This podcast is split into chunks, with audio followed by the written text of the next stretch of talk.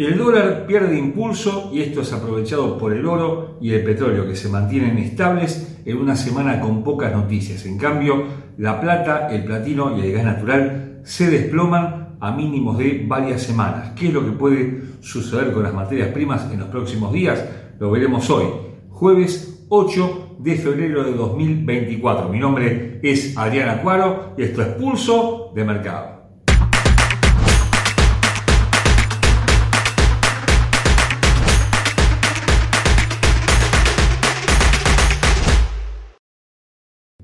Antes de continuar con nuestro análisis, te recordamos como siempre que nuestros videos son de carácter meramente educativo y que ganancias pasadas no garantizan ganancias futuras. Ha pasado más de una semana desde que la Fed se pronunció sobre política monetaria dejando sin cambios la tasa de interés en el 5.5%, pero los ecos de dicha comunicación y del discurso posterior a cargo del presidente Powell todavía se mantienen. El dólar siguen dominando en prácticamente todos los frentes con una posición que lo mantiene ganador en estos primeros días del mes, pero perdiendo algo de impulso ante las monedas principales. Si bien llegó a un nuevo máximo anual ante el euro en la zona de 1.0720 y de la libra esterlina que estuvo a punto de quebrar 1.06, de hecho lo hizo momentáneamente, las dos monedas principales están intentando recuperar posiciones todavía lejos, por supuesto, de sus mejores horas. El yen otra vez vuelve a caer, pero con alguna eh, presunción de que puede haber algún cambio de política monetaria por parte del Banco de Japón y esto, si bien lo mantiene muy débil, le da alguna luz de esperanza para los próximos tiempos.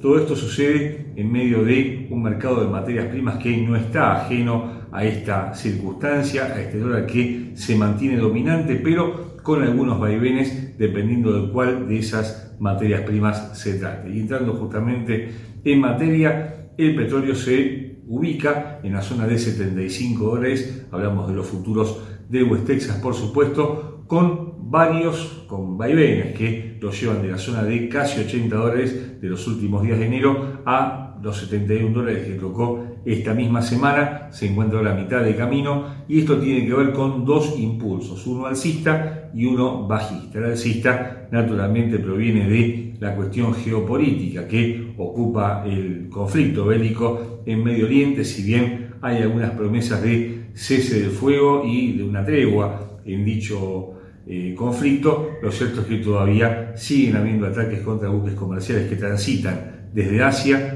Europa tienen que pasar por el canal de Suez y son atacados, lo cual bueno, no estaba dentro de lo que se había acordado. Eso es lo que está impulsando a la materia prima principal al alza, pero a la baja también tiene bastante para hablar, dado que la Agencia Internacional de Energía anunció que Estados Unidos va a aumentar su producción de crudo este año y en 2025 para quedar como líder nato de producción de petróleo para el año próximo con más de 14 millones de barriles diarios. Esto es aproximadamente un 15% de la producción mundial. Este aumento de la producción por parte de Estados Unidos choca literalmente con la baja de la demanda de petróleo en todo el mundo, de la cual hemos hablado en varias oportunidades, y esto naturalmente también limita probables ganancias del petróleo para los próximos tiempos. ¿Qué puede pasar? Lo dijimos la semana pasada, no esperamos que se dispare al alza, pero tampoco un desplome de su precio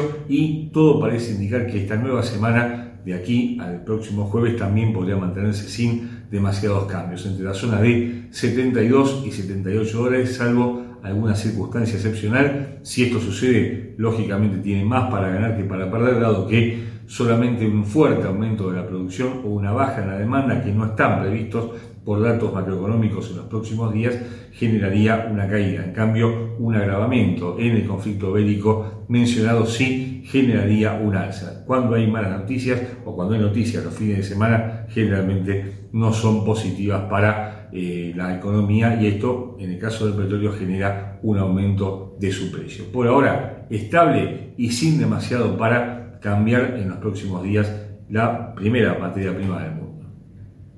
Desde un punto de vista técnico, los futuros de West Texas, hablamos por supuesto del petróleo, cotizan a 73 dólares con 94 centavos con una tendencia que se mantiene alcista en el gráfico diario proveniente de una línea de tendencia cuyo origen es el mínimo del día 13 de diciembre en la zona de 67 dólares con 60 centavos y con varios puntos de apoyo, el último de los cuales tuvo lugar el 5 de este mes. Tiene objetivos ahora en la zona de 76 dólares, máximos al día 26 de diciembre pasado, luego 79,30 los máximos del año hasta el momento, máximos de enero, y 81 dólares. A la baja, 70,95, 69,10 y otra vez los mínimos del mes de diciembre, el 67,60. En el medio aparece, por supuesto, esta línea de tendencia alcista que pasa por 71,85. Los indicadores apuntan en dirección mixta con una demanda que aparece ahora en el punto de equilibrio en 49%, momento que brinda una señal bajista, no parece tener mucho sustento y eh, el estocástico 533 que también se manifiesta en señal bajista. Sin embargo, todo parece indicar que antes de una caída podría haber una recuperación que se extienda a la zona de 75,85 en los próximos días. Decíamos al inicio que los ecos de los anuncios de la Fed todavía se mantienen en los mercados y la onza de oro es fiel reflejo de esta situación. El metal precioso cotiza en un rango de precios estrecho entre la zona de 2025-2028 y 2040-2045 dólares en estos días, más allá de que pueda tener algún máximo o algún mínimo aislado, y tiene que ver sus idas y vueltas, sus alzas y bajas permanentes con lo que sucede con los rendimientos, los bonos del Tesoro de Estados Unidos. Las notas de 10 años han vuelto a situarse por encima del 4%, cotizan en estos momentos al 4.11% y esto va, bueno, justamente a contramano de los precios del oro. Lógicamente los bonos o los rendimientos de los mismos cuando aumentan hacen caer a la materia prima y viceversa y en este caso, bueno, si bien se han mantenido por encima del 4.1% como decíamos antes, la onza está haciendo frente por encima de los 2.020 dólares. El quiebre de ese nivel sí generaría una caída de su precio. Hay que acotar que dejó dos huecos de precios que siempre son cubiertos, que los hemos mencionado en varias oportunidades. El más cercano en 1922 dólares, el más lejano 1.830 dólares, ambos del mes de octubre, cuando se inició el conflicto en Medio Oriente. Por el momento no se ve una disparada de la onza, si bien mantiene un sesgo alcista en los gráficos diarios, pero sin demasiada energía, sin demasiada fuerza como para superar 2.065, 2.070 dólares, en cuyo caso, claro, ya comenzaría a apuntar a los máximos eh, del año pasado, los máximos históricos del metal en 2.148 dólares. Pero por el momento todo parece bajo control y lo mismo a la baja, es solamente el quiebre de 2.000 dólares por supuesto 2020 a 2000 habría un camino para, para andar, pero debajo de los 2.000 dólares podríamos confirmar una caída mucho más sustentable para los próximos días. Técnicamente, la onza de oro cotiza 2.037 dólares con 57 centavos y una tendencia que se mantiene alcista en el gráfico diario con esta velocidad que proviene del 13 de noviembre pasado en la zona de 1.928 dólares. Tiene varios puntos de apoyo en la misma, uno inclusive logró superar dicha línea el día 5, pero ahora apunta directamente a la zona de 2.050 dólares en la primera instancia, cercana al nivel actual, y 2.065 dólares los máximos del día 1 de este mes, ya por encima de ese nivel, 2.090 dólares y 2.110, pero también con soportes en las zonas de 2010, 2.000, 1980 y 1960 dólares con indicadores que sin embargo se mantienen neutros, prácticamente sin eh, cambios en la demanda, un 52% de la misma, con momento que se mantiene en su línea media y el estocástico también, extrañamente en su línea media, porque claro, más allá de esta tendencia alcista de mediano plazo, el precio ha lateralizado en las últimas dos semanas con una amplitud muy estrecha de los precios entre máximos y mínimos y esto genera que los indicadores pierdan señales importantes de cara a los próximos días. La plata y el platino, dos metales tradicionalmente vinculados a la producción de bienes y de cuya importación o cuyo principal importador es China, están atravesando horas complicadas. La plata por debajo de los 23 dólares apuntando a sus mínimos del año en la zona de 22,10, el platino ya por debajo de los 900 dólares y ambos con una marcada tendencia bajista como lo veremos luego desde un punto de vista técnico. No hay digamos, una,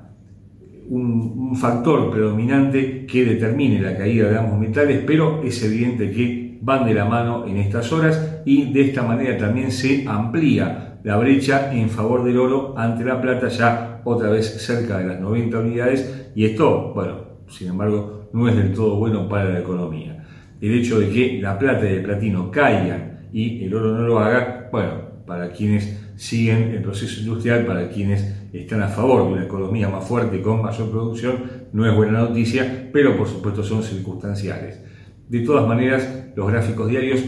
pueden eh, llegar a un nivel de agotamiento, como también lo veremos luego, en los próximos días si se mantiene esta caída prácticamente libre que están sufriendo ambos metales, pero que no parecen extenderse mucho más de los niveles actuales. La plata no, mucho, no muy por debajo de los 22, podría llegar a 21,50 y el platino en la zona de 860 dólares. Desde un costado técnico, la plata cotiza 22 dólares con 21 centavos con una tendencia que se manifiesta bajista en el muy corto plazo en el gráfico diario, pero con algún nivel de soporte importante en esta línea de tendencia que por ahora no ha sido vulnerada por supuesto, esto está sucediendo hoy, pero el quiebre de la misma generaría un desplome mucho más marcado del que sufrió en los primeros días de la semana. En ese caso, 22,10, 21,85, 21,45 serán los niveles de eh, soporte justamente a considerar al alza 22,45,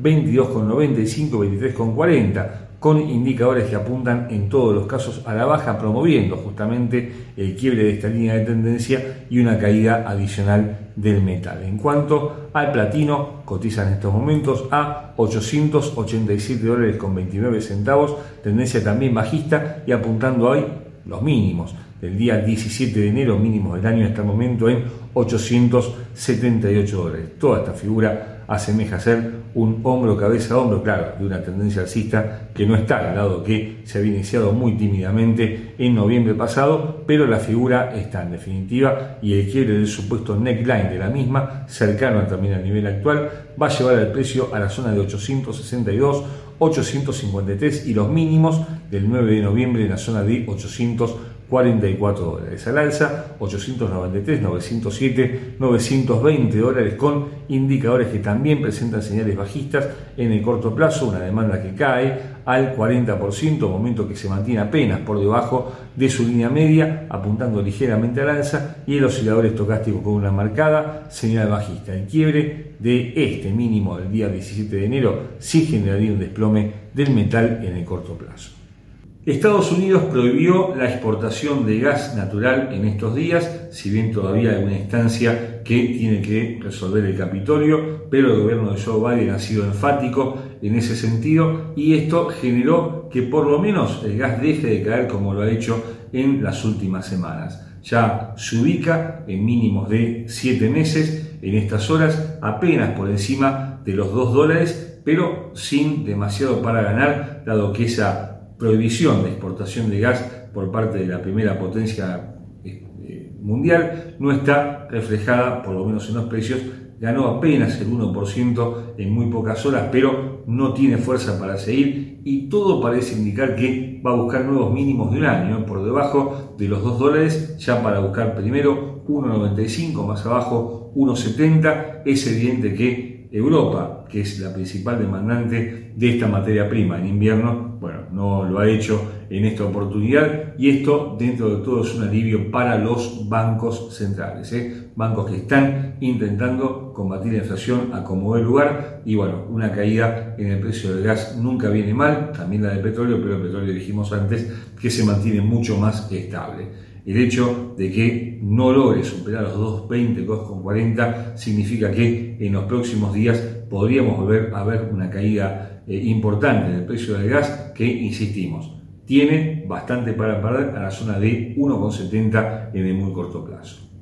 Desde un punto de vista técnico, el gas natural cotiza 2 dólares con 7 centavos con una tendencia bajista en el gráfico de lo que se aceleró en las últimas sesiones de esta semana y que apunta ahora a estos mínimos del día 5 de mayo pasado en 1,95. Por ahora se mantiene en mínimos que no tocaba desde junio pasado y tiene por debajo de los niveles mencionados, soportes en 1,77 y un dólar con 62 centavos. En dirección alcista, 2,18, 2,46, 2,66 con indicadores que en todos los casos presentan señales bajistas. En el caso del momento se mantiene mirando al alza, pero por debajo de su línea media, una demanda que cae al 31%, esto es señal de sobreventa muy pronto y con un estocástico que también presenta una marcada señal bajista. El quiebre de 1,95 podría provocar una caída mucho más pronunciada de la materia prima, más allá de que esta, este nivel de sobreventa ya prácticamente tan marcado podría limitar su caída por lo menos de aquí a una semana. Y esto es todo por el momento. Te esperamos como todos los días con nuestros compañeros de equipo, con Verónica, con Andrés, con Rodrigo, hablando de Forex, de acciones de índices bursátiles y por nuestra parte volvemos con más materias primas el próximo jueves. No olvides suscribirte a nuestro canal. Como siempre, muchas gracias por ver Pulso de Mercado.